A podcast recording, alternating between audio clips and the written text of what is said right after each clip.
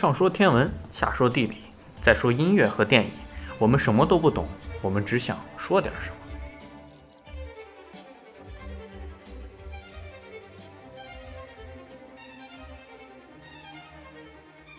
那我们现在来聊聊天文。我们这一期其实和天文的关系不是很大，是聊一部叫做《端脑》的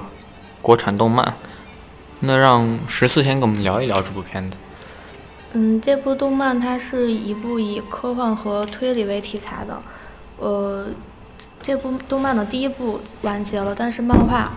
它就于本周三全部完结了。我是在暑，就是去年暑假开始看的，也也已经追了一年了。就每周三我都会去，就每周三最大的意义就是去看它有没有更新，所以就是今天就想聊一聊它。嗯，刚说到它是以科幻为题材的，所以它会涉及到一些跟外星人、跟一些宇宙有关的东西。今天就主要来聊聊这个。它这这个这个动这个漫画吧，它它的宇宙设定是设定了两个左右宇宙。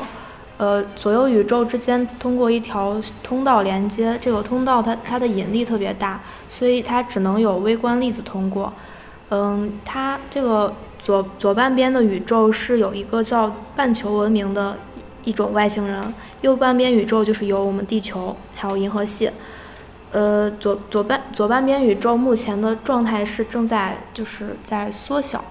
呃。右右半边宇宙，也就是我们，它就是现在以现在的就是正正就是现实情况，宇宙在不断的膨胀。呃，其实它这个因为有一条通道连接，所以它设定的就是左半边宇宙它并不是在缩小，它是在能量流失，通过它的能量通过这个通道一直就流到了右半边的宇宙。嗯，所以他们左半边的宇宙就面面临着就是消失灭亡的危险。然后，所以这部动漫就是以这个为基础展开了一些，就是斗争之类之之类的。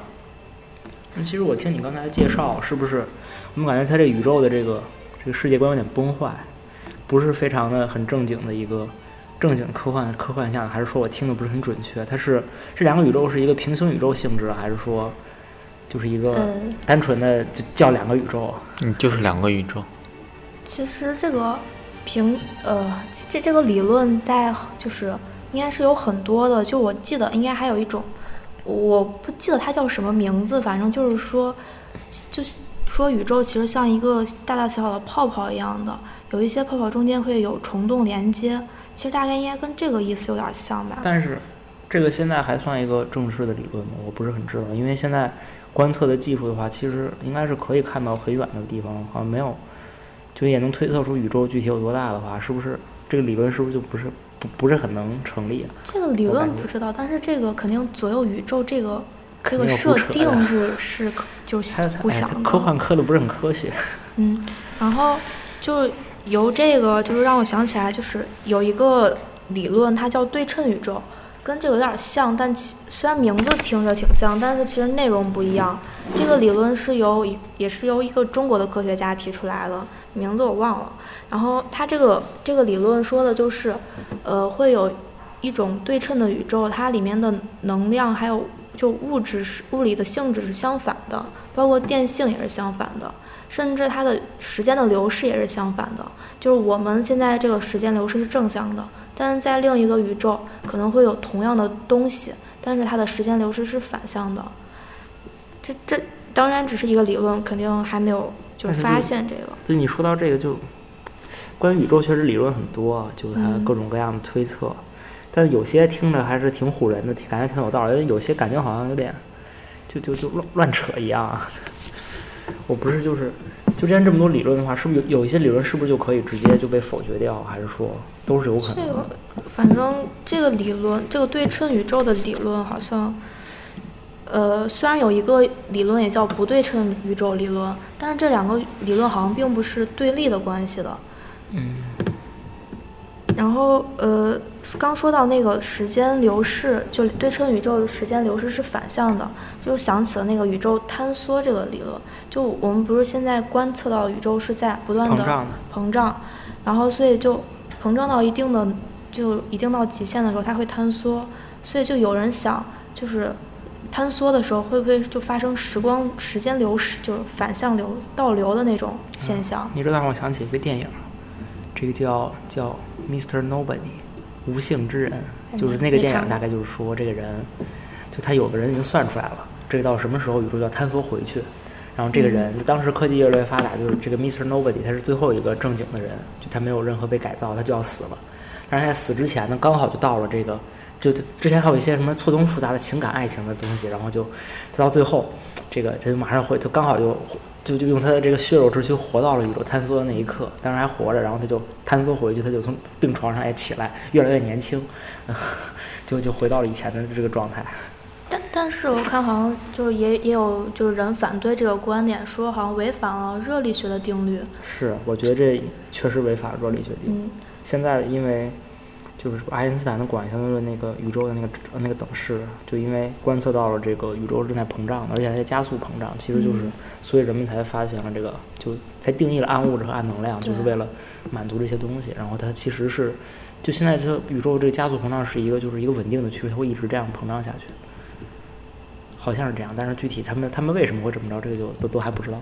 就你也刚提到那个爱因斯坦那个广义相对论，他当时也是设定了一，就是根据这个方程，他就设定了一个宇宙常数。对对。他如果不设定这个常数的话，他就会那个方程就会，呃，宇宙就是会在膨胀或者在缩小，这就是一个就是不不稳定的一个状态。是稳定的状态，就是说。如如果没有这个常数。不，没有常数的状态是在膨胀的状态。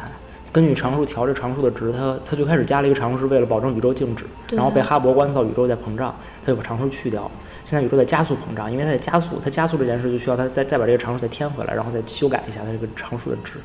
让它这个就常数它的值的大小决定了宇宙到底是在缩小的膨胀，是在加速还是在减速，各种各样的。嗯。但是都是一个对对于这个方程来说，就是只要你常数定了之后，宇宙的状态就是确定了，然后是稳定的。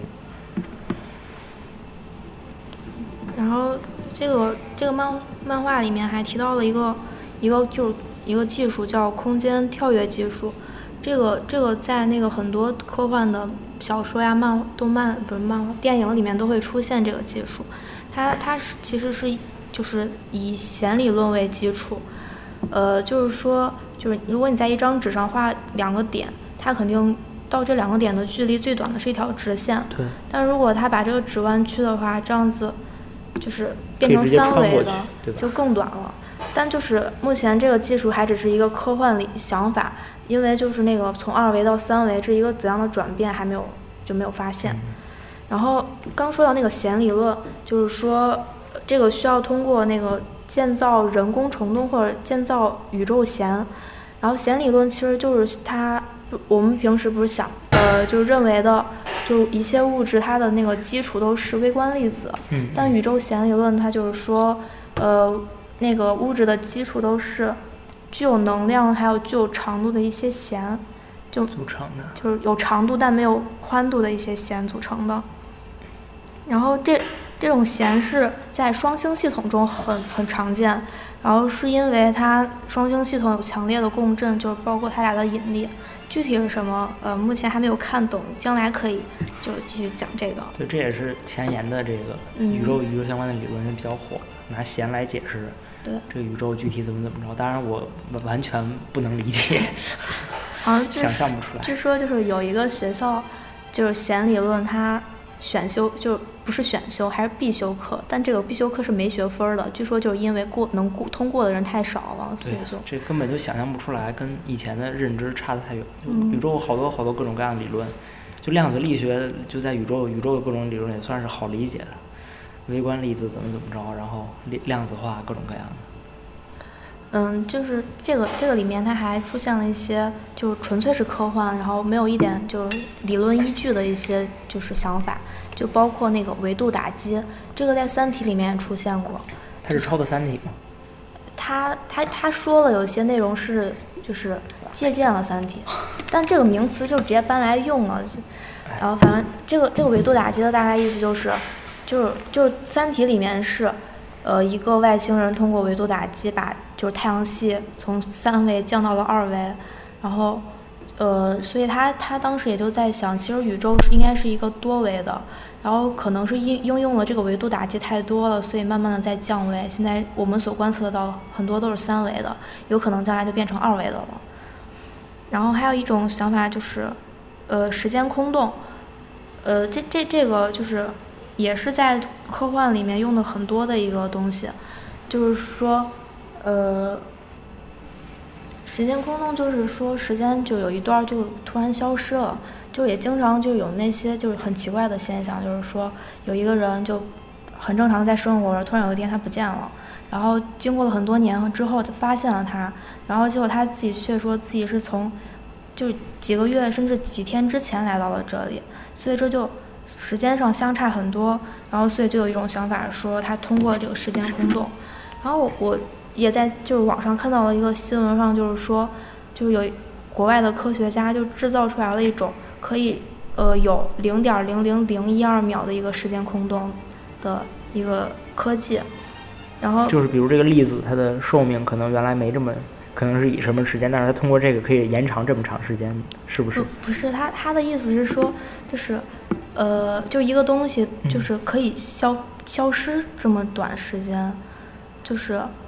然后它就是它再再再次出来的时候是跟以前一样的状态吗？还是对，哦，相当于隐身了一样的感觉。那我感觉它要是观测，可能就是通过这个粒子的寿命来观测的，可以让延长粒子的寿命。有好多相对论现象，其实就是通过这个就寿命很短的粒子，它因为速度很高，所以它的寿命在观测时候被被延长了。这我观测到的，好像是，我我就猜测。